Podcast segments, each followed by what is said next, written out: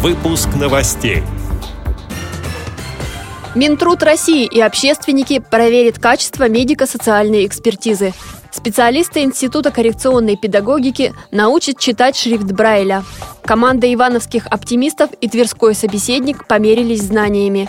Организация общества слепых Приморья получит поддержку из регионального бюджета. Далее об этом подробнее в студии Анастасии Худякова. Здравствуйте! Минтруд совместно с общественными организациями и Советом при правительстве России по вопросам попечительства в социальной сфере проведет проверки и масштабное анкетирование людей с ограниченными возможностями здоровья, чтобы оценить качество медико-социальной экспертизы. Об этом ТАСС сообщила член Совета Елена Клочко. Проверки вызвали публикации в ряде СМИ обращений инвалидов, которые жаловались на предвзятое и равнодушное отношение экспертов медико-социальной экспертизы – Издание «Коммерсант» приводит данные Минтруда и отмечает, что за год количество инвалидов в стране снизилось почти на 500 тысяч человек. Сами пациенты и правозащитники связывают это с тем, что в 2014 году вступили в силу новые правила установления инвалидности, и учреждения медико-социальной экспертизы стали чаще отказывать больным в продлении инвалидности, лишая их права на бесплатное лекарственное обеспечение и льготы. Как отмечает ТАСС, участие в проверках примут профильные некоммерческие организации и ассоциации родителей детей-инвалидов, от которых и поступали жалобы.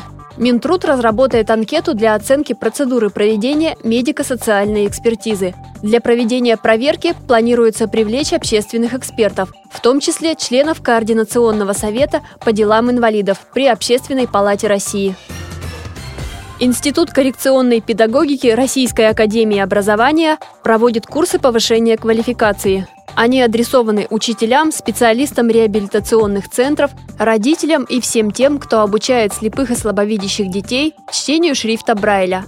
Программа также включает овладение чтением и письмом по системе Брайля самих слушателей данного курса. Занятия начнутся 21 марта. Состоялась товарищеская встреча Ивановской команды знатоков КИА с Тверской командой «Собеседник». Игроки собрались в библиотеках своих городов. Общение проходило по скайпу. Команды подготовили по 20 интеллектуальных вопросов. Одни требовали логических рассуждений, другие – энциклопедических знаний. В итоге победила тверская команда «Собеседник», но это не расстроило их соперников из Иванова. Ведь не напрасно они назвали себя командой ивановских оптимистов. Об этом рассказал ее постоянный игрок Юрий Куранов с командой города Твери мы познакомились в Смоленске на Всероссийских играх КИСИ. И родилась такая идея провести встречу «Что, где, когда» по скайпу. Играем в КИСИ с самого его начала. Мы, а, когда начали придумать, как же назвать команду, ну и вот уже не помню, кто сказал, давайте Кио. А что такое Кио? Команда ивановских оптимистов. То есть мы всегда с оптимизмом стараемся пошутить, поюморить, ну и стараемся по мере силы, возможности отвечать на вопросы. То есть для нас игра – это прежде всего общение. И неважно, что приедешь, вот ты на КИСИ, например, цель, задача выиграть. Нет, такой цели не стоит. Конечно, хочется, но стоит цель пообщаться. Во Владивостоке определены общественные организации, которые станут получателями субсидий в этом году. Они помогут компенсировать затраты на коммунальные платежи, обслуживание автомобилей с электроподъемниками для перевозки маломобильных людей и создание интернет-сайтов. 23 некоммерческие организации получат финансовую поддержку от администрации города а претендовали на помощь 28 сообществ приморской столицы, говорится на сайте городской администрации. Конкурс проводится уже пятый год. В список победителей вошла и Краевая организация Всероссийского общества слепых.